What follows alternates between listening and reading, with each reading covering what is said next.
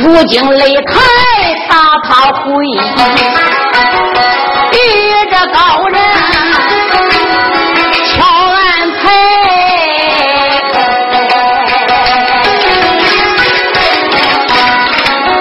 这搬云局的都是心里话，没处说话，笑颜开。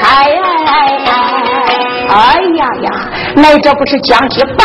斗山乾坤球公爷老侠客吗？正是老夫，你不是武林状元关羽吗？不错，正是老夫。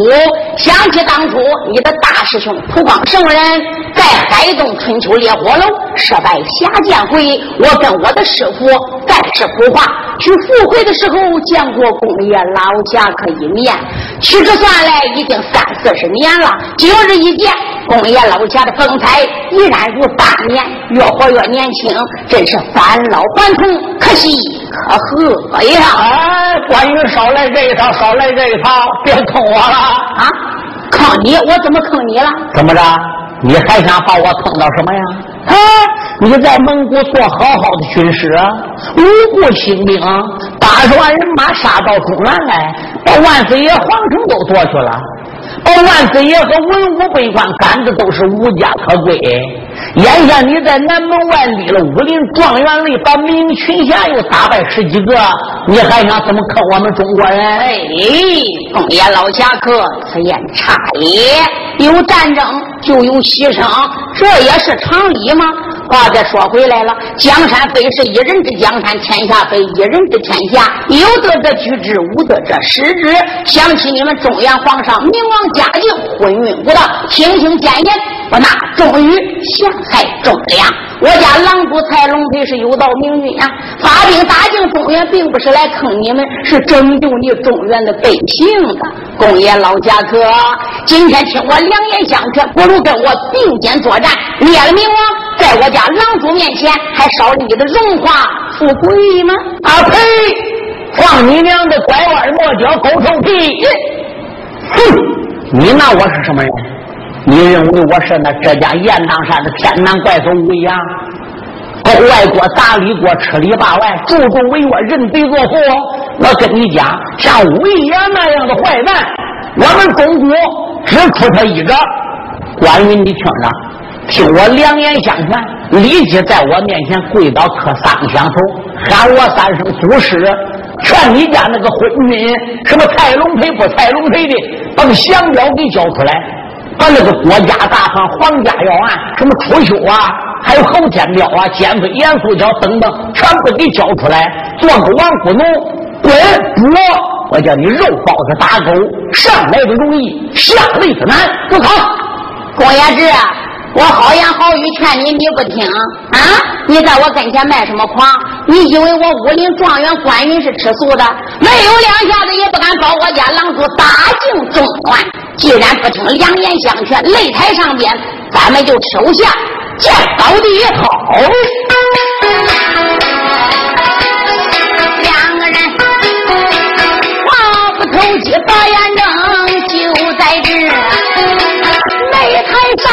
水，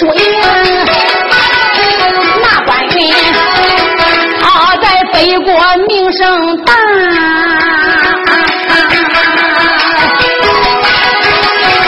这个天朝大王更有名。这关羽要做中原进士杰，这个保的是大明天子朱厚熜。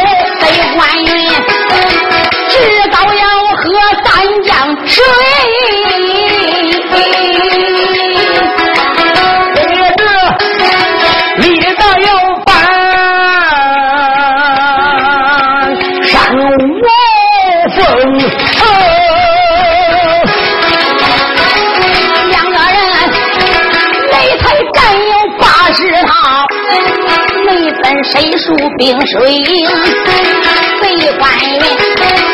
见此光景心暗想，脑海里边那张成风也知他的本领果然好，擂台上一时之间不能赢，把子打来又又又啪。张口使出了西坛功，有书友说了，什么叫西坛功？就是从关云的口中喷出来一口痰，可以伤人。这种功就叫西坛功。一般人还不会这种武功，哪有把痰都喷出来当暗器的？武功不练到一定的地步，他哪来这个能耐呀？所以他这口痰要是喷到人身上了。轻者皮肉崩裂，要拖到手里上边；重者能死在当场。如果你上身要不穿褂子，啪啦要拖到你的皮肤上边，你想伸手把这口痰给扒下来，门眼也没有。你使劲抠都没有用，除非你用剪子用刀使劲来刮，把自己皮肉给刮下来，这口痰才能刮下来。不不，比现在五零二的胶。还要厉害！啪！他把这个痰吐出来之后，他才对公冶志说：“坐。”公冶志正在比武来，一听“坐”，山木一看，看这口痰已经顶到面前了，一个残头缩进，老人家往擂台上边一滚，公冶志人没有了，就看擂台上边现出来一个大肉球，那就是公冶志，怎么成肉球了？各位，老人家现在把自己的神功给用出来了。金钟罩、铁布衫，达摩老祖一口混元气，十三道横练已经使出来了。他要用这功罩时候，别人也没有他这个能。咋的？他把自己两只膀子、两条腿的头，全部戳到自己肚子里了，变成一个大肉蛋了，还能乱滚乱飞乱打人。他这种神功十分厉害，世间少见，因此武林界才给他送外号叫乾坤球，称为天下第二绝。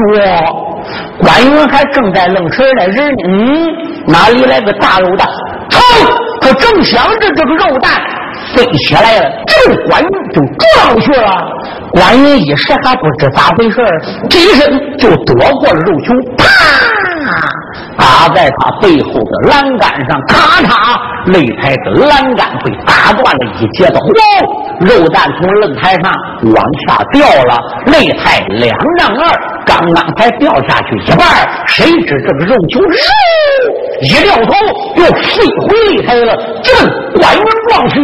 关羽左躲右闪，手忙脚乱，擂台周围的栏杆全部被乾坤球给撞断了。当当，有时大肉球摔在这个擂台上，几寸厚的台板都能摔成个窟窿。关羽一时被打得个利眼利水，连个东西南北都分不出来。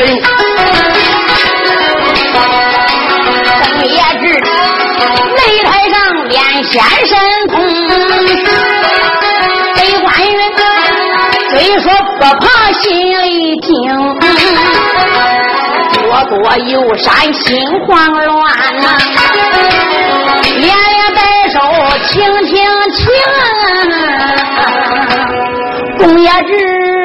子，你快收功夫，不要再打了。我有话说，我有话讲。哈哈哈哈哈哈！关于老匹夫。我要不在擂台上施展这个神功嘛，也许今天能让你露一鼻子。我要施展这个神功，你刀都砍不动，枪都拿不动，把我抱水里了，你都淹不死我。想破我这个功，没有那个门怎么着？唱到乾坤球的小辣味了吧？哼哼，乾坤桥，公爷志，算你有本事，你厉害，但不能因为这一阵我就服输。嗯。还想跟我再打？对，在擂台上边，我想给你来个三阵定胜负。三阵定胜负，不错。哪三呢？第一阵脚踢聚宝盆，第二阵走北根檀香庄，第三阵走铁板红桥。哦，什么叫脚踢聚宝盆？什么又叫北根檀香庄？什么又叫铁板桥？都说给我听听。好，如果你要同意跟我比试了，头一阵。这个脚踢聚宝盆，并不是真的聚宝盆。我叫人现挑水，现和泥，做一个泥盆。泥盆里放一个碗，碗里倒满了油，就是比武用脚把这个泥盆给踢起来，哪个踢的最高，水就算赢。但有一条，盆落下来了，不能踢扁了。不能踢烂了，掉下来还不能变形，盆里边的油还不能撒一点儿，否则就算输。第二阵走北镇台上庄，就是准备一百个小香炉，用一百根大香，一个香炉里插上一根，点上火，第五人得走在这个香头火上，不能把香拆断了，也不能把香头火拆灭了。走完这一百根就算赢，走不完就算输。第三阵。就是走铁板红桥，用烈火烧红一块三丈六尺长的铁板，烧的通红欲滴。比武的人得把鞋、袜子全部给脱了，赤脚走在铁板上，从这头走到那头，就算赢；走不到头，就算输。如果你们明明要胜了两人。我们就算输了，交降书顺表，任凭你处置。如果是我们胜了两人，你们败了两人呢，你们就得认输，交降书顺表。中国人就得做亡国奴，这叫三局两胜。你敢不敢比？哦，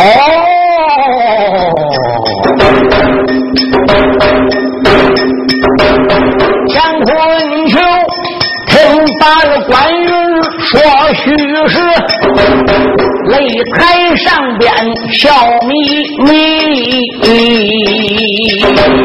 只要你擂台上边说过了话，俺就敢和你比高低。只不过现在难交手，到擂台下与我的徒儿敲上。我到民营来帮忙，有关来二无知。老人家说到这里下了泪，万长者走到了跟前喊恩师。哎呀，我的老恩师啊，徒弟在高山学艺这么多年，我也没看到你老人家露这一手的功夫，真绝了，师傅！你把那个老贼关羽打的节节败退，落花流水，打的真过瘾，给我们民营可长了威风了。说儿，但是还不要高兴的过早。那老匹夫关云在擂台上吃了我点小亏，现在又跟我定下三阵分。胜负了，三阵分胜负，不错，哪三阵呀？是那么样，那么样，那么样一回事好，哎哎哎，万山子，你师傅把什么事都跟你说了吧？敢不敢比试啊？嗯，官人没有卖不敢的。哼，既然你敢，现在就开始。呃，现在还不能比，为什么？因为这个事不小。如果你要是打败了。得先降出顺表，我们要败给你了，我们得先降出顺表，所以我得回到大营里边见皇上和我弟弟刘凤龙商议商议，比武的日期定在什么时候，我会派人通知你了。既然如此，那可越快越好。你放心啊，收定。万长志才把命令传，简单说。带领兵将回营盘，刚刚来到大帐内，又把师傅喊一番。丞相们中了山连长，他大家如今还没复原。师傅，对关羽又定三阵分胜负，也不知。比我定在哪一天？三长志如此这般往外问，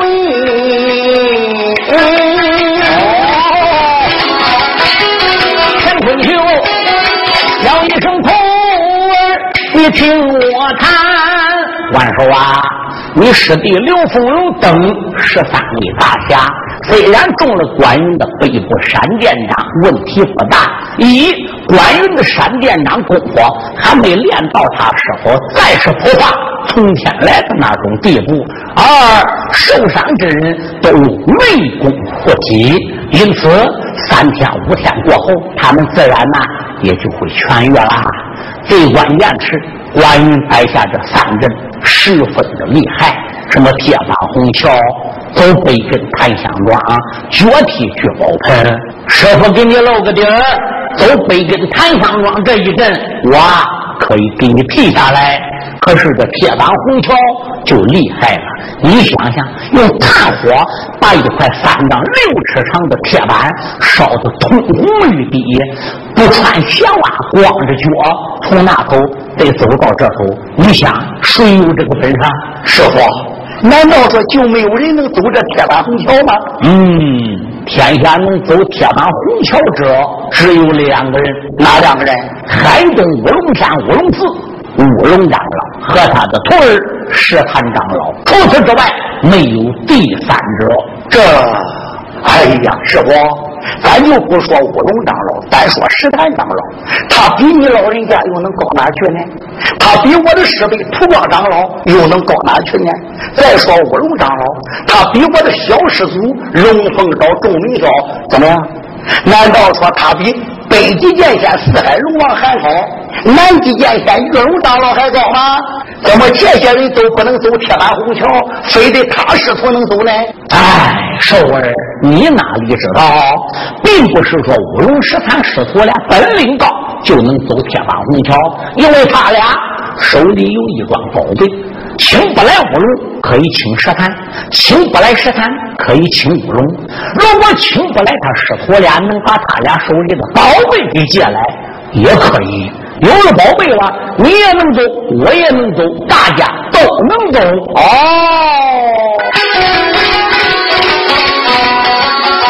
听大人是说家人，满场人笑眯眯话音，他是后虽然叫出三界外，却有一颗报国心。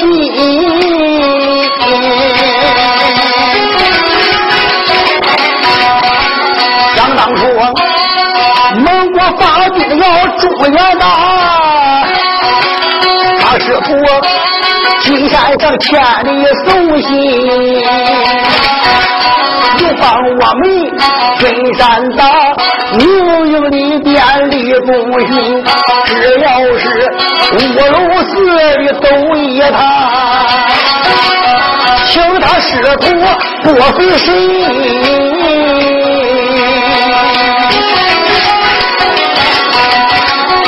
铁板红桥有人走，为师傅生不人都脚踢聚宝盆。寿儿啊，这个脚踢聚宝盆可就更厉害了。你想，你答应比武了，他是临时用水和泥和起来蒸个泥盆这个盆肯定是铁碗喽。盆里边放上个小碗，碗里得倒满满的油，用脚把泥盆给踢起来，谁踢的最高，谁就算赢。但是不能把盆踢变形。落到擂台上，还不能摔变形了。碗里边的油还不能撒一鼻子，否则就算输。要想完成这一招，必须在内功上有一定的修为，否则是完成不了的。谈到内功，十三派中，武当派是首屈一指。因为武当派本身就是练内家真功的，可是武当派谁个本领又最高呢？不用说，是武当山麒麟爷紫霄宫门云龙逍遥客掌门董莲子，也就是欧阳珠的老师。因为董莲子是个掌门人，凡是领导把的创狼无业的，提起董莲子就没有不听说的。可是武当派还另外有一位高人，他的本领并不比董莲子差。师傅，这个人是谁？哦，这个人姓齐，名字叫齐发，武林界人送外号赤面天王。他是东莲子的六师弟。东莲子师兄弟大哥，东莲子是老大，七方是老六。上一代的掌门人本来准备把掌门人让给七方来做的，可七方呢名利淡薄。首先做武当掌门，一辈子不能娶老婆生孩子，所以七方呢就不愿意做这个掌门人，让给他的大师兄东莲子。别看他是老六武功，哦可跟他老大差不多，在其他的武功上说不定还有比他大师兄东莲子还高的。搬来东莲子能交替聚宝盆，搬来七方也可以交替聚宝盆。可七方的家呢，就住在北京城西门外四十里路大江山山南边八里路有个戚家庄。我把武当派的两位高人都已经向你荐举了，至于还是请七方，还是请东莲子，收儿就由你说的算了。师傅，打北京到湖北武当山，那是千山万水呀。戚家庄离此处只是几十里，我能舍近图远吗？水晶童子欧阳柱，何在？见过万王爷。领我一纸命令，离开大营，前往戚家庄，去办你的六师叔吃面天王鸡巴。干不来人，我砍你人头。是。啊，哪一位英雄能领我的大令前往乌龙山乌龙寺去请乌龙长老？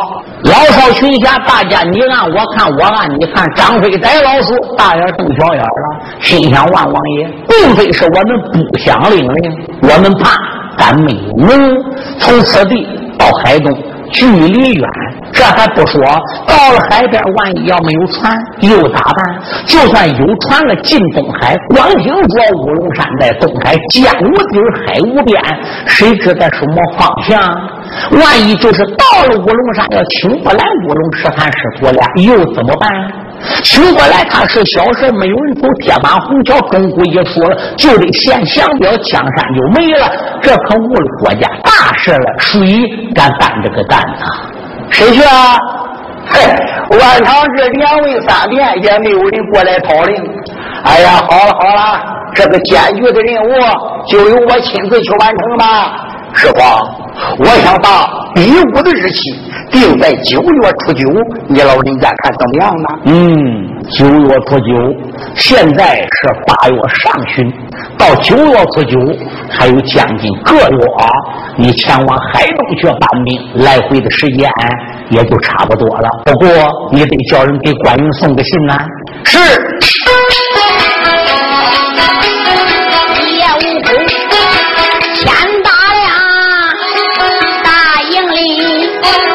我来了，万寿郡州啊！他把那所有事情都安排好了，搬兵求救，奔东海洋走了万寿。却不讲啊，他回来。再说少侠叫欧阳，欧阳柱啊，出离大营往西走。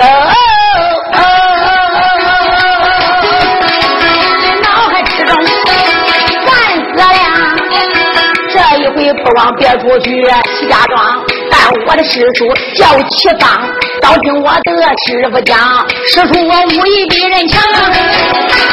哎，老人家，真正跟我来到此，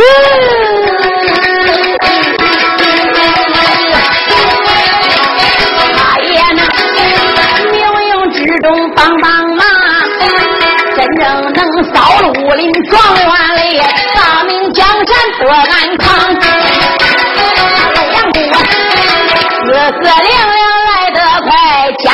说，这才顶到了齐家庄一行大厅，抬头看，来到师叔大门旁，看了看，黑漆大门明又亮，一对门环亮堂堂，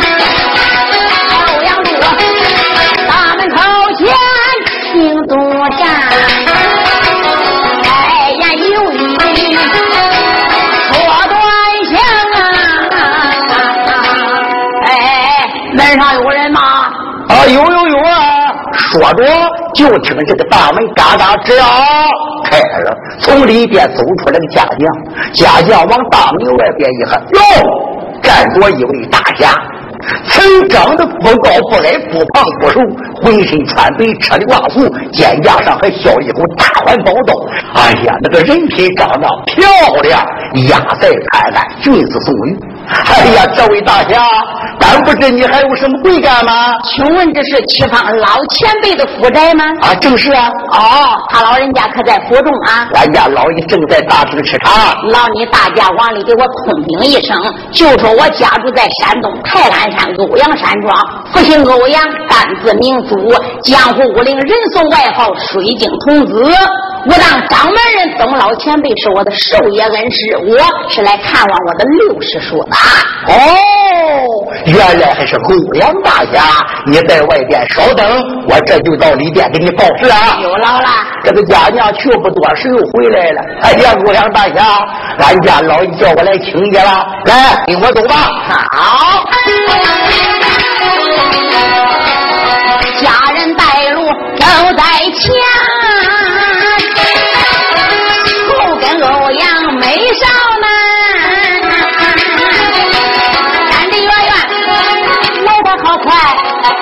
要看，前行顶到待客官有一张，发现桌子迎门放，一杯酒一列两边，再往那手位上面送儿木有，我有一老者，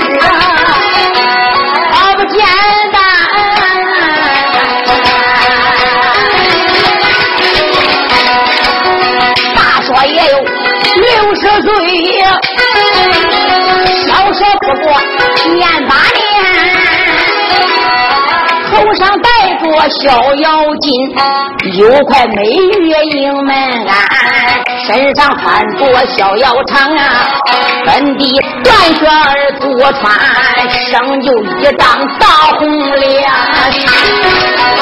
我留墨人飘胸前，只见他。我谈眉三分眼，一直口过好五官，真好似我是老爷雷公园哦。哎呀，在桃园结义关美人，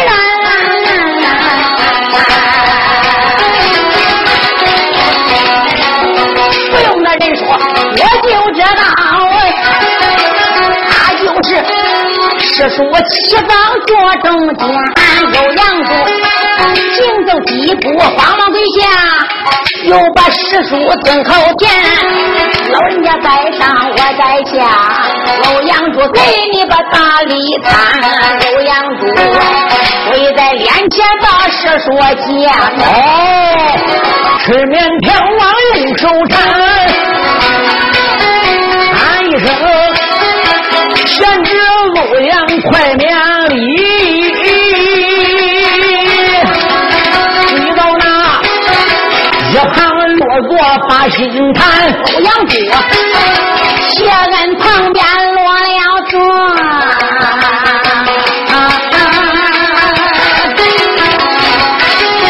家将过来把茶端。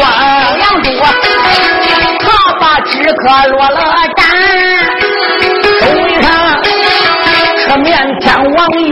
又开眼，贤侄啊，从哪儿来到齐家人？有什么事情说周全？师叔啊，水晶童子叹口气，师叔不知泪源，都知也。北国反贼杀人呐，打到北京不言山。多亏晋州王爷万长志，多亏凤龙主帅元保着明王家境多。北京南门还和那北国反贼动个干，贼官人。在下武林状元里，山殿长打到那明英群下十二三，无人脚踢，这高盆就得交出降表篇，出知我大营里边领了领，齐家庄上发兵单，师叔啊，早听说你的武功好，老人家明营里边大增援，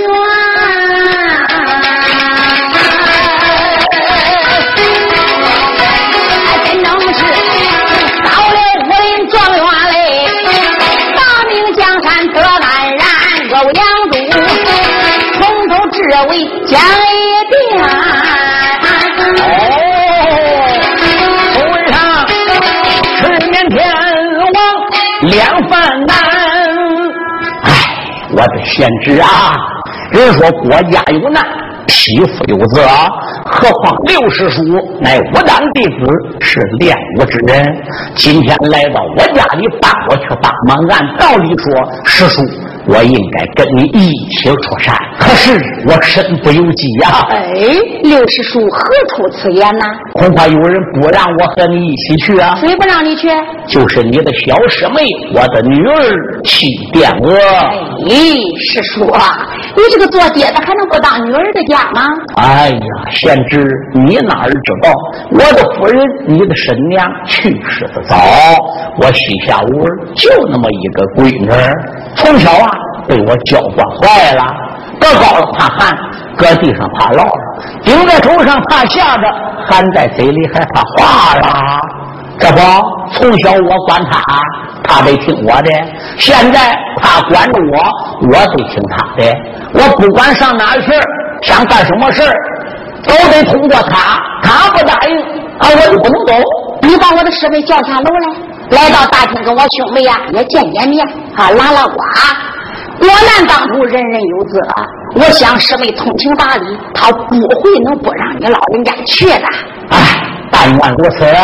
丫鬟小月，对到后边东楼上把你姑娘卞娥给喊来，就说家里来客了。是。闻听老爷讲言，丫鬟小月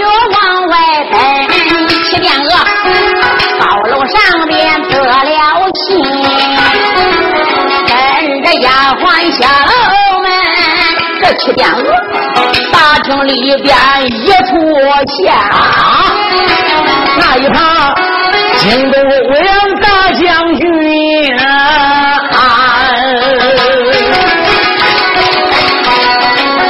山上二目留神看，不由得一阵吓掉魂，我的个祖奶奶！丫鬟小月带来一位女子，这个女子大概从下生到现在，那个头发也没洗过一会儿，也没梳过一会儿，那个脸上大概从来也没洗过脸，头发全部揪成冰的了，都揪成疙瘩了。对，离多远，甚至说就能闻得一股味儿，也不知他的脸有多大，红黄蓝白黑五样色气，是个五花血盖脸血盆口四个大牙，上边两个大牙勾着低背头，低背头两个大牙搂着上背头，猛一看，和妥妥压在四把钢蛋相似，两眼。都比鹿皮鸭蛋还有大，挤在眼眶子外边，当中要没有鼻子顶着，两眼珠子能蹦叽儿嘎嘎的，四个眼角还顶四个眼石球，每一个眼石球都比手指头还大，要刮下来上称约最起码也有一两五度。就看那个鼻孔子里嘟嘟嘟嘟往外边淌黄脓，鼻子还冒泡泡，鼻子里边还顶多厚那个脓头子，嘴里边水啦啦的往外。外边淌口水，欧阳谷差一点要哕了。嗯，欧阳谷，这楚大姐我见过呀。昔日我带着老婆于素远随着万大哥进北京燕山，请罪天魔子出修进宫杀驾，杀驾不成，把太子朱灵的老婆太子妃李建梅背跑了。我为了大救李建梅，追赶出去，顶到北京西边四十多里路的大江山，血战老贼出修。李建梅连我救他有人，跟我拜成了生死兄妹。结果呢，李建梅在香山上生了个孩子，给我喊舅舅喽，还是我给起的名，叫玉兴。我怀抱着小太子玉兴，背着我的妹妹李建梅，离香山返回北京，在半路上给太子找奶水吃。回到八宝殿，打开衣服看，变成了个女孩了。我才知道玉兴太子在半路找奶吃的时候被人喊走了。我追回到那一家，再找那一家人没有了。就在这时，丑大姐蹲在路旁的水汪跟前刷尿盆儿啊。他说他知道太子玉兴的下落，不过我得把他收下来当老婆，否则我就找不过玉兴太子欧阳祖雷。当时我是被情况所逼，我就答应了。他还真帮我把玉兴太子找着，找着是找着了。他长得没有人样，我能收他做老婆吗？当时我不收，就闹翻眼，两下就打起来了。啊，他用那个尿水盆儿，看我头上去了，一拧给我提起来，我啪也不得。我就趁人一招，就败个人尿盆下边了。连我的老婆于凤娟也不是这丑大姐的对手，俺夫妻俩都要没有命了。还是俺万大哥好说歹说，把丑大姐劝走了。我今天来到师叔家帮我的六师叔吃饭，这个丑大姐怎么在我六师叔家出现了？难道她就是六师叔的女儿，我的妹妹七变？呃。美男子一旁呆呆的看，屈殿娥父亲跟前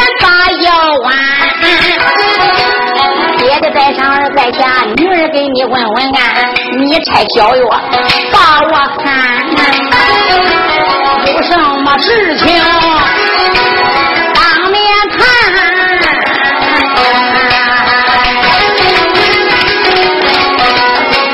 李？师兄今天来到了俺家内，咱今天为你的师兄把礼参。丑大姐一眼看见了美男子，大脚一跺，脸一寒，转脸他就走。师妹，师妹你回来，师妹你站着。欧阳卓不问怎么喊，这个丑大姐连头也不回，转脸就走了。哎呀，师叔，我师妹怎么见到我就走？她怎么不理我呢？贤侄啊，你师妹怎么不理你？难道你心里没有数？我不知道是怎么回事啊！欧阳卓，你不要瞒我了。那一次在北京城，你妹妹跟你分手回到家里，什么话都被我讲了。贤侄嘞，并不是我抱怨你的，这就是你的不对了。你既然答应把你师妹殿娥收下来为妻，他也帮你把玉兴小太子找着了，他还帮你数次战败了老贼楚秀救你的命，你就不应该骗他了。事成之后哪能翻眼？哪能无情无义不要他？嗯，结果也不知是万瞎子这么说的，你师妹才饶了你。回到家里之后就恼死了。贤侄啊，凭你妹妹的武功，凭她长得漂亮那副容颜，你说哪个配不上你？欧阳都心想：天哪，还哪个容颜能配上我？哎，大概个人家的大人都能看中个人家的小孩，大概看惯喽。贤侄啊，自从那一次你妹妹回来家里，她恼死了，睡在自己的楼上，一个劲儿的哭，一个劲儿的闹。要死要活的，我咋劝也没有用，最后没有办法，我以死来要挟他。丫头，你要活，我也活着；你要死，我也死。这不好劝歹劝，才把丫头劝可以的。孩子，我也不瞒你说啊，我这一辈无儿，就这一个闺女。常言说得好，苍中无蜜，产子贵。老来无儿女花下啊！我的后半辈子就靠你师妹一个人了。可你师妹她又靠谁呢？小女孩家在家里靠父母，出过门了就靠丈夫，老来就靠孩子。这是女孩家的三靠吗？啊！我靠的她，她就靠的是你，她就爱着你了。可偏偏呢，你还就不要她。今天你来到俺家里帮我，可她不让我去。我如何到明去帮你的吗？欧阳都，我也不是拿这件事呢来要挟你的。如果你要能把你师妹给招下来了，我自然也就到明里去帮忙了。不但说我去嘛，连你师妹卞娥也能跟我一起去。听罢师叔说仔细，美男子脑海之中暗寻思，跟着我收下小师妹，看一眼不想把饭吃。我要看他两眼，我六天都不能吃饭。你说我要娶她做老婆，一饿也把我饿死了。就是说，任凭你能说带回家，也不能啊收下师妹她为妻。想到这里，忙失礼，俺是师叔，你听我听。跟着我收下小师妹，害怕师妹把受委屈。哎呀，贤侄，他爱你，你把他收下来，啥事都没有了。他委屈在哪了？哎呀，师叔，你哪里知道？孩儿我已经有于素娟、黑金兰、青松娘三房夫人了。如果我要再把师妹收下，岂不委屈他吗？哎，孩子，男子汉大丈夫，三房五妾有的是。只要他不嫌弃，你哪怕收十房八房的，那也不算委屈。那那这。师叔，啊，那我也不能收。嗯，难道嫌师叔家里贫寒？不是的，那那不嫌我家穷，那就是没看中你师妹的武艺。哎，师妹的武艺我是知道的。当初我跟于素娟两个人都没打过她，我怎么能嫌她的武艺呢？那这也不是，那也不是。难道你嫌你师妹长得丑？这，嗯，呃不是，村头以貌取人，你会吃亏的。嗯，欧阳多顺过声音，观仔细，有一位出家之人到这里，只见他。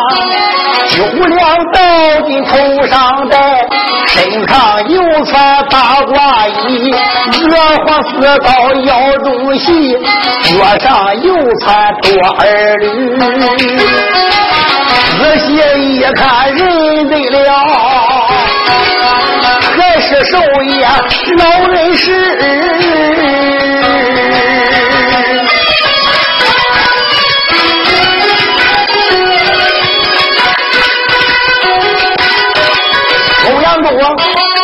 接马上前十大礼，红莲子眉头说话眼里，春哭起来吧。多谢师傅，师傅你老人家请坐。嗯，罢了。师傅，你什么时候来到此处的？我就昨天晚上才来的。老人家不在武当山紫霄宫，你老人家来到这还有什么事吗？哼。尘土，北京燕山都被外国人夺去了，北国狼主蔡龙培都做皇上了，啊，国都都没有了。我听说你跟万长志、刘凤龙保着皇上打到京都，为师我能放心吗？所以我上北京来看看。你六师叔家就住在此地，我又不是不知道，所以我就顺便来看看你师叔啊。刚才你师妹爹我跑到湖边，又哭又说，把你俩以前的事情都告诉我，我什么都知道了。春土，你知道你妹妹外号叫什么吗？不知道。云中仙子，还云中仙子？怎么的？你不相信？哼，好，那我就叫你看看。爹我进来，给你师兄看看。是。嗯。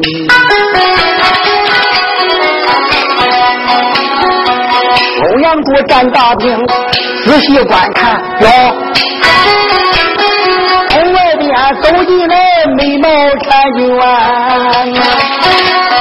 青丝发如墨染，风吹不乱，我悠脑后所悬，地金钗翠花的呀头上插满，风摆动荷浪浪声音悠远，两鬓边两朵花多么耀眼。多罗罗我镀金坠，佩戴耳环。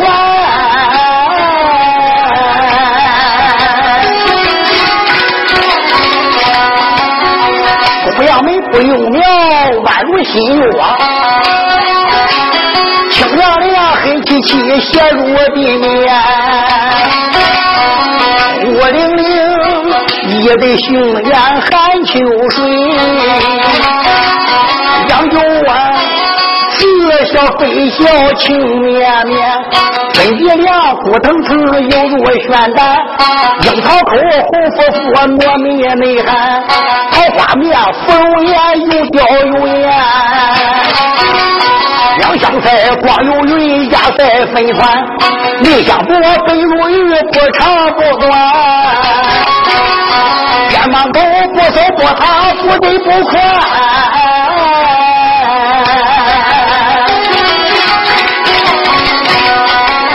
风吹袖露出来两个玉碗，就好像内欧姐刚出河滩。赤金镯，黄澄澄，光亮闪闪，十指间就好像春笋一般，杨柳腰，一小掐如风百里弯。不罗裙这为这金须腰间，穿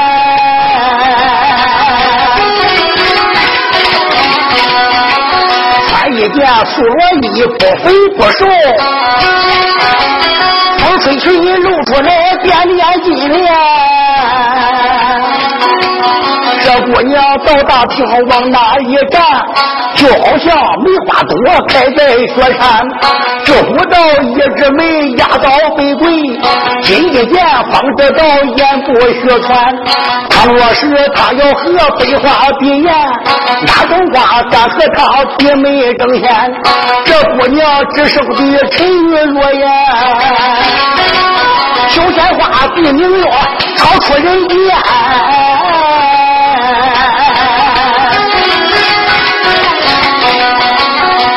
是王昭君何番威才？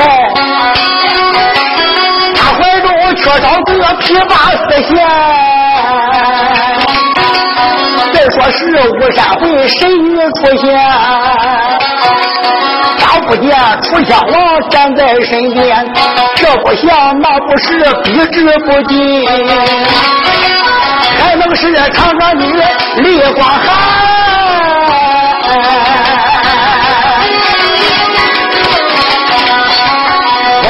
我站大厅，呆呆观看。徐莲娥到跟前，忙把腰弯。欧阳师兄在上，小妹子向礼到了。这这师傅，他是。哼，陈婆，她就是。你的师妹云中仙子气殿娥。